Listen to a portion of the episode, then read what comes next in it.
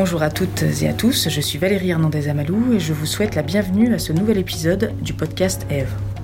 Le podcast Eve, c'est un rendez-vous mensuel pour discuter du leadership au féminin, ses actualités, ses enjeux et bien sûr ses actrices et acteurs. Pour cet épisode, je suis heureuse de pouvoir parler avec Christy Van Bromersch. Bonjour Christy.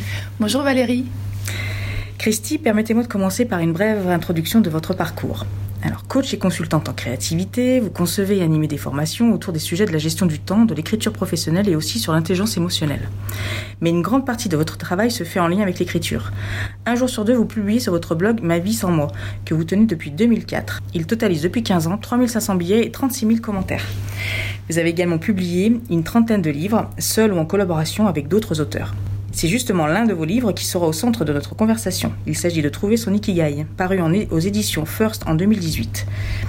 17 000 euh, exemplaires ont déjà été vendus en 14 mois. Bravo. Merci. Et traduits dans plusieurs langues. Alors pour commencer, première question Christy. Euh, Qu'est-ce que c'est que l'ikigai? Pouvez-vous nous raconter comment vous avez découvert cette notion aujourd'hui si présente dans votre travail? Alors, je vais commencer par définir l'ikigai. C'est une notion. euh, D'abord, euh, euh, l'étymologie, c'est toujours un peu compliqué de traduire parfois certains termes. Et là, ce mot-là, on a une traduction approximative. Mais en gros, il vient du japonais iki qui veut dire la vie, et gai, qui veut dire la réalisation de ce que l'on espère. Et donc en français, on pourrait le traduire par une bonne raison pour se lever le matin, ou bien tout simplement donner un sens à sa vie.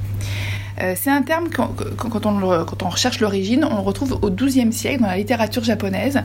Euh, et il décrivait à l'époque la manière dont il convenait de vivre sa vie. Donc il y avait des débats sur comment on vit, sa vie au Japon.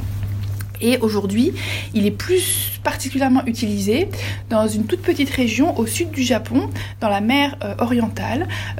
Il y a un archipel avec genre plus de 150 îles, donc des petites, des grosses, qui s'appelle Okinawa. Et donc à Okinawa, ça a été identifié comme une, euh, blue zone, une zone où on vit euh, très vieux et très longtemps. Et donc là, c'est comme ça que j'ai découvert Ikigai. Euh, là, on dit les gens vivent leur Ikigai de 0 à 97 ans. Alors comment j'ai découvert cette notion de blue zone et d'ikigai? Parce que bah, j'ai une grand-mère que j'adorais, qui a une vie hyper active, hyper dynamique, hyper serviable. Et puis elle a mal tourné, elle a mal vieilli. Elle avait mal partout, elle, elle s'est vraiment fermée sur elle-même, elle, se sentait très seule, comme font beaucoup de personnes âgées en France. Et moi je me suis dit mais j'ai envie de rester euh, euh, vivante avec des projets, avec des amis le plus longtemps possible. Est-ce qu'il n'y a pas des endroits dans le monde où il y a des, personnes âgées qui vivent heureuses? Et c'est comme ça que j'ai trouvé les Blue Zones et j'ai dit à mon mari, je vais lui montrer une carte du monde et j'ai dit on va l'habiter là. voilà, on va, on, va, on, va, on va essayer de vivre vieux le plus longtemps possible. Alors, donc ça faisait longtemps que cet, archipel euh, me faisait rêver, quand un jour mon éditrice m'a appelé pour me dire Christy, j'ai un sujet pour toi, Ikigai. Et là, ce jour-là, donc c'était en, à l'été, à l'été euh, printemps, printemps 2017, j'ai découvert que ce terme avait un autre sens, euh, un sens plus carrière et professionnel, et que l'ikigai, d'un point de vue euh, carrière, c'était en fait l'intersection entre quatre ronds, quatre euh, domaines. Qu'est-ce que je sais bien faire, qu'est-ce que j'aime faire, qu'est-ce qui a du sens pour moi et comment je peux gagner ma croûte. Et l'ikigai, c'était au centre de ces quatre termes. Et du coup, euh, moi j'ai plutôt fait une recherche pour le livre sur cette acception professionnelle de l'ikigai. On a tous envie d'aller vivre euh, au Japon, hein, maintenant que vous nous, dire ça. Bah ouais, alors en fait il y, y en a euh, cinq zones qui ont été répertoriées dans le monde. Il y en a aussi une euh, plus près de chez nous, deux plus près de chez nous, une en Grèce à Ithaca et une dans un petit coin de Sicile, une autre en Californie, une autre au Costa Rica. Et en fait, il y a un site que j'ai découvert donc à cette occasion de mon, livre qui s'appelle bluezone.com et qui dit comment rendre votre endroit euh, là où vous habitez une vraie blue zone.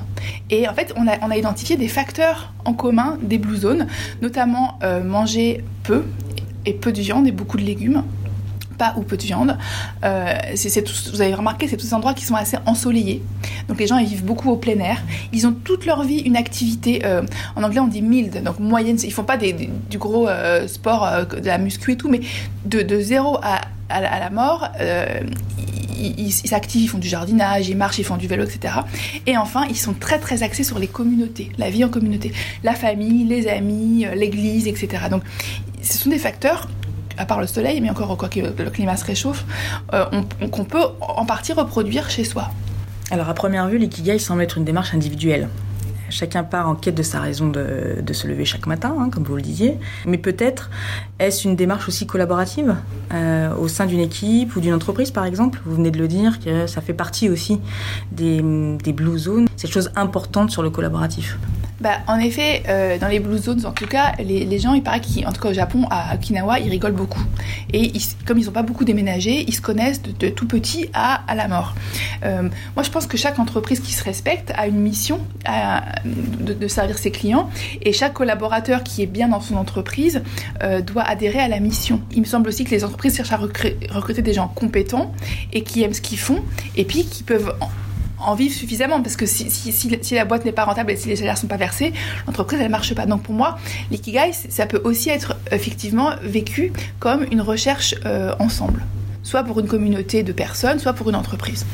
Alors du coup, comment fait-on pour trouver son ikigai? Alors là, je vais parler d'un point de vue ikigai professionnel. Je pense qu'il existe plusieurs manières de trouver son ikigai et il s'agit le plus souvent euh, d'une série de petits pas qu'on fait et pas, pas beaucoup de grands pas dans le vide. Euh, alors moi, une de mes stratégies, euh, c'est de travailler avec des listes. Donc je fais des listes parce que les listes, ça mange pas de pain, ça fait pas peur. On a l'impression que ça reste sur le cahier ou sur la feuille. Une des listes que je fais, c'est par exemple qu'est-ce qui me rend curieuse en ce moment? Parce que quand je dis qu'est-ce qui m'intéresse, ça peut être un point d'entrée, par exemple, pour, vers ma passion, vers ce qui. Euh, donc, bah, en, préparant ce podcast, j'ai réfléchi, bah, tiens, en ce moment, qu'est-ce qui vraiment me rend curieuse? Alors, moi, une des choses qui me rend curieuse, c'est euh, qu'est-ce qu'on va planter euh, dans le potager au printemps? Une autre chose qui me rend curieuse, c'est à quoi va ressembler mon prochain livre. Une autre chose qui me rend curieuse, c'est à quoi va ressembler mon bureau une fois que je l'aurai euh, rationalisé. Une autre chose qui me rend curieuse, c'est comment ce serait d'aller coacher et former au Maroc. Et parmi ces quatre ou cinq zones de curiosité, il y en a peut-être une qui va représenter un gisement de business ou un gisement d'ikigai. En tout cas, vous voyez, quand je vous en parle, là vous ne le voyez pas, mais vous m'entendez peut-être, mon œil s'allume, euh, mes neurones se mettent en route et je sors de l'apathie et de me dire à quoi bon? Et du coup, ça, c'est une porte d'entrée vers l'ikigai. Alors, une autre porte d'entrée, en fait, j'ai écrit un bouquin sur le sujet et donc il y en a une trentaine de portes d'entrée, donc je pourrais vous en citer 30. Donc je vous donne mes préférés. Mais une autre porte d'entrée que j'aime beaucoup, c'est aussi quels sont, pardon, quels sont les services euh, qu'on vous demande et que vous rendez volontiers. Parce que là, ça parle un peu de la mission. C'est pourquoi les gens viennent vous chercher spontanément et vous n'y allez pas entrer dans les pieds, mais vous vous dites, ah bah oui, ça va me prendre 5 minutes, ou même si ça vous prend 3 heures, euh, ça va vous amuser.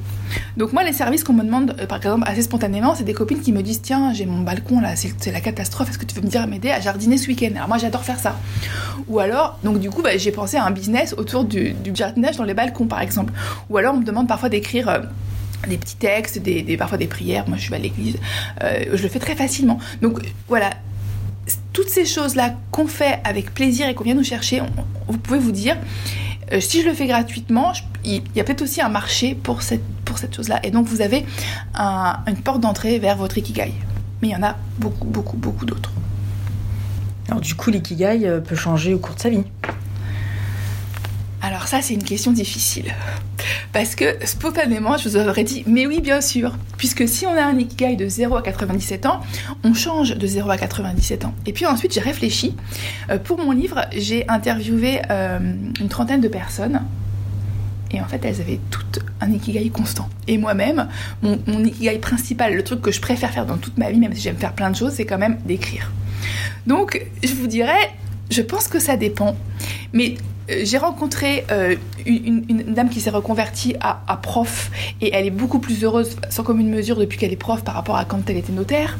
Euh, j'ai rencontré un, gars qui est électricien et quand il avait 5 ans, il savait qu'il voulait être électricien. Euh, j'ai rencontré un curé, lui c'est à 12 ans qu'il voulait être curé. Donc en fait tous les gens à qui j'ai parlé de leur ikigai, c'était quand même une vocation assez précoce et qui ne s'est pas démentie. Euh, J'aime beaucoup la phrase de Henri David Thoreau qui dit connais ton os personnel. Donc il se peut qu'on ait plusieurs ikigai, mais il se peut aussi qu'on ait une telle passion qu'on va vivre de manière différente tout au long de notre vie, auquel on va ajouter des, briques. Par exemple, mon ami électricien, il est devenu aussi euh, euh, spécialiste de sécurité, mais c'est toujours de l'électricité, et spécialiste des sound systems, donc de la sonorisation. Mais c'est quand même toujours des systèmes qu'il va installer chez les gens. Donc il me semble qu'on peut avoir plusieurs ikigai, mais tous les exemples que je peux vous donner, ça montre quand même que souvent on a un truc qui nous tient à cœur et plusieurs façons ensuite de le vivre éventuellement ou bien nécessairement aussi. En tout cas, ça a l'air passionnant, mais est-ce que c'est facile de trouver son ikigai? Alors, je crois qu'on a tous euh, un ikigai. Il y en a qui le trouvent très jeune. Alors, mon copain, là, électricien, il l'a trouvé à 5 ans. Euh, et j'ai des amis que j'ai interviewés qui l'ont trouvé, eux, à plutôt à 40 ans. Et j'ai aussi l'exemple du cinéaste Manuel de Oliveras qui lui a commencé, donc avec toute une carrière de je sais plus quoi toute sa vie, peut-être comptable, qui l'a pas passionné. Puis à 60 ans, retraite, ça y est, paf, il s'est mis à, à, filmer ses films jusqu'à 102 ans. Donc, vous voyez, on n'est pas égaux face à l'ikigai. Et je pense, vous dites c'est facile, une fois que vous avez trouvé, vous savez, votre passion, votre truc qui vous intéresse, à la fois c'est, c'est, plus facile de faire les choses, et en même temps, je pense que ça implique un certain renoncement. Notamment tous les gens à qui j'ai parlé pour faire cette enquête sur l'ikigai, et moi incluse, euh, ben, on a renoncé au statut, au confort financier, matériel, etc. Voilà. Donc je pense qu'il y a des renoncements à faire. Il faut aussi beaucoup dire non à tout le reste. Euh, et c'est à la fois facile parce qu'on aime ce qu'on fait, que ça nous rend heureux, que ça a du sens, et en même temps difficile parce que bah, moi, quand je vois des copines qui ont leur maison secondaire à, à 35-40 ans et que moi, j'en ai, pas, par exemple, des vœux, je suis un peu jalouse. Et puis ça passe. Voilà. Donc il y a des renoncements à faire. Donc là, Christy, vous me parlez beaucoup de ikigai personnel, mais en entreprise, du coup, est-ce que quand on trouve son ikigai, il y a du renoncement aussi? Bah, Je pense que pour garder euh, un équilibre euh, qui a du sens, qui nous rend heureux, on se sent compétent et où on gagne suffisamment sa vie, je vois quand même des renoncements aussi, notamment au niveau financier et statutaire. Euh, l'argent euh, rentre en ligne de compte euh, est un facteur important pour trouver son ikigai, mais c'est rarement le premier facteur. je pense que c'est le troisième ou quatrième facteur. tout, le monde travaille pour gagner sa vie, mais les gens que j'ai interviewés, en tout cas dans l'entreprise, soit, soit qu'ils l'aient créé, soit qu'ils soient salariés d'une entreprise, ils ne mettent pas en premier dans l'équation. Alors vous avez trouvé votre ikigai grâce à l'écriture.